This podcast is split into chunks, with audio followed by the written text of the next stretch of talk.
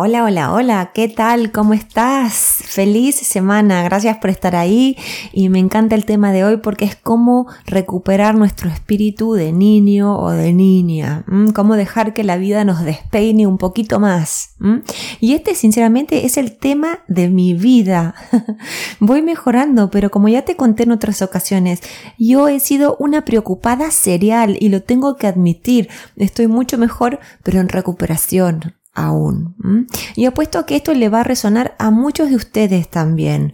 Por eso déjame empezar haciéndote algunas preguntas para que empecemos a reflexionar juntos. Por ejemplo, ¿cuánto espacio hay en tu vida para el juego y el disfrute?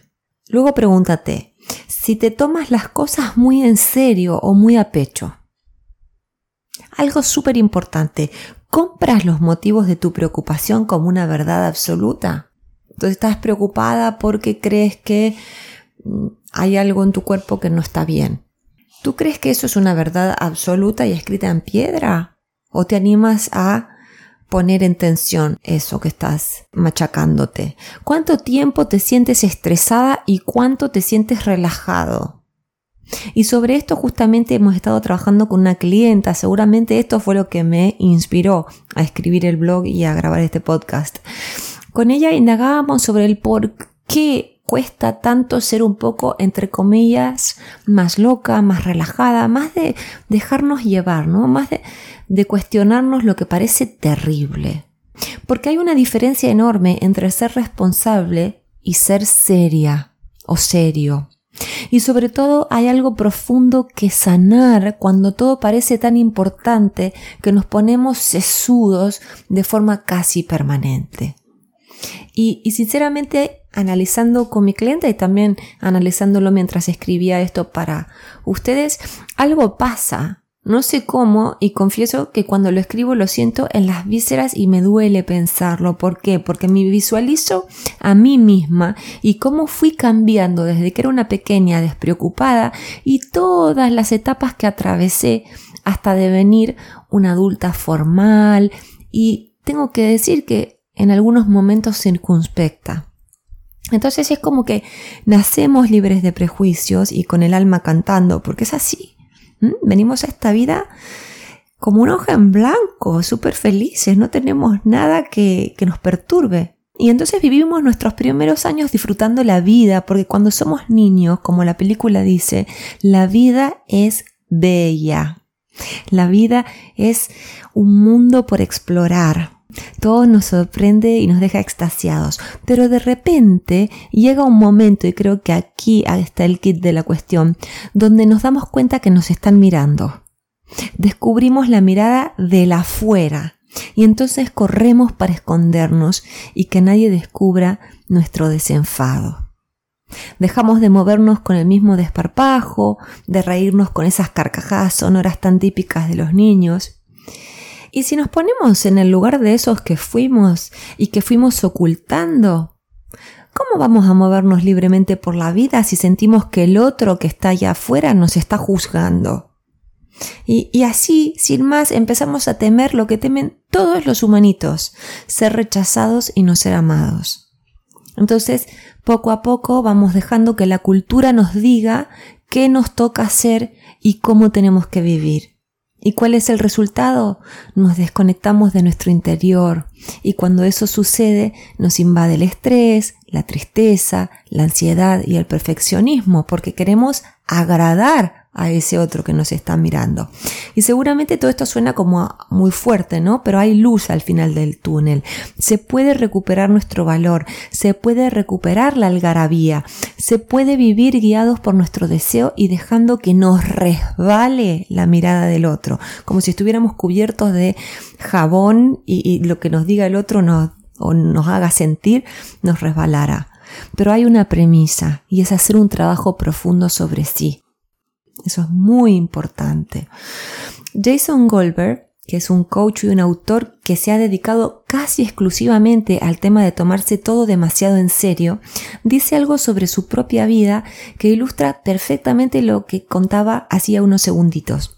Y dice, la forma más grande de sabotearme ha sido, y todavía aparece de vez en cuando, Sentir que no estoy haciendo lo suficiente cuando cualquiera que me mire desde afuera podría decir que estoy haciendo mucho más que lo suficiente.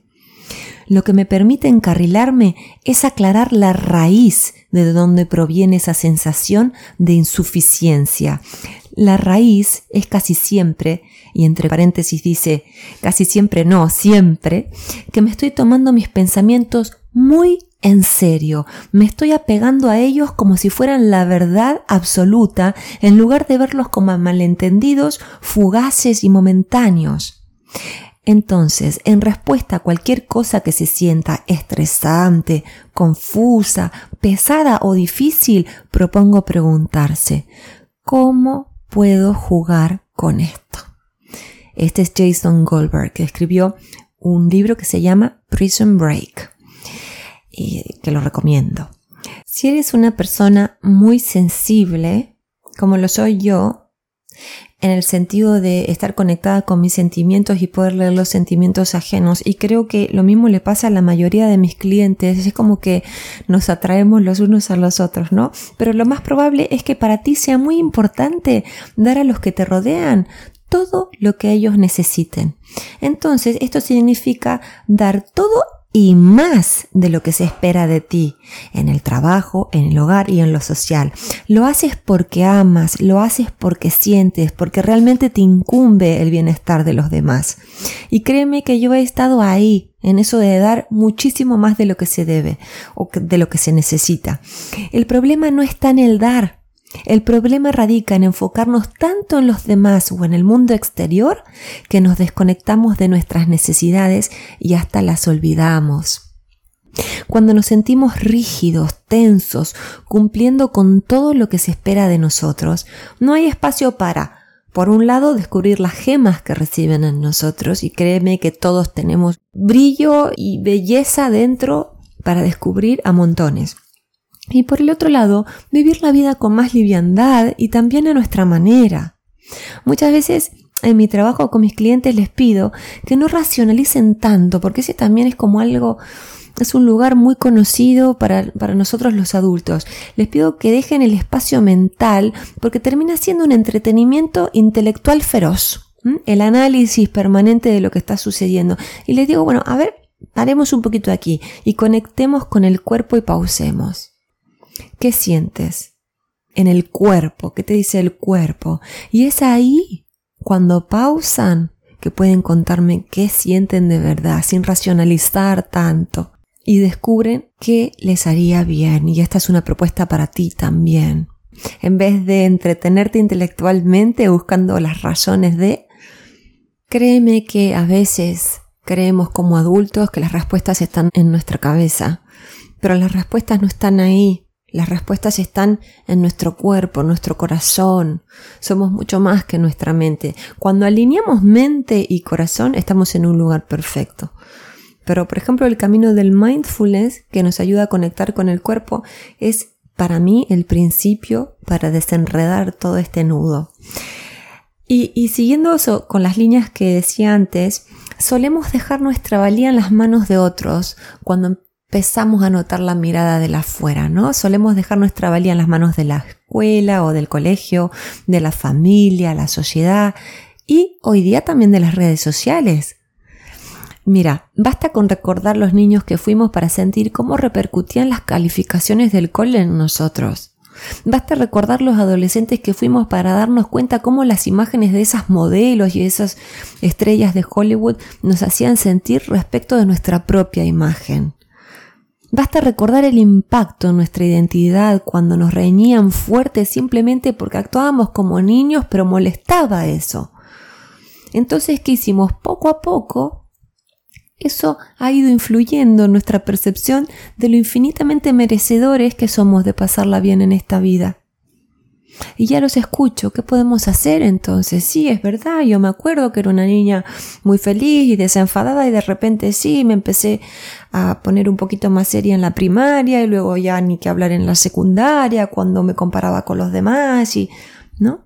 Lo que hay que hacer es volver al centro y empezar a sacar capa sobre capa para ver dónde se dañó nuestra confianza y dónde dejamos nuestra espontaneidad de lado Es un trabajo profundo donde se requiere de mucha compasión y paciencia. La buena noticia es que siempre se llega al momento donde abandonamos nuestro espíritu de niños para dejar que otros nos digan cómo vivir. Y a partir de ahí y con la ayuda adecuada hay que empezar a poner en marcha todas las acciones que puedan transformarnos para volver a jugar y a honrar la vida en nuestros propios términos.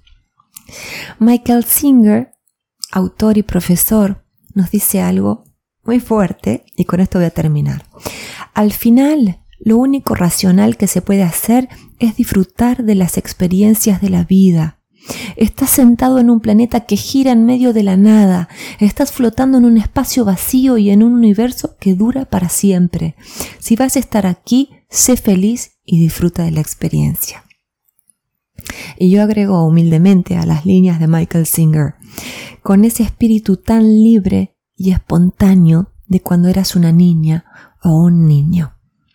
Si conoces a alguien que le pueda hacer bien este blog, invítalo a suscribirse, porque de esa manera nos vamos ayudando los unos a los otros.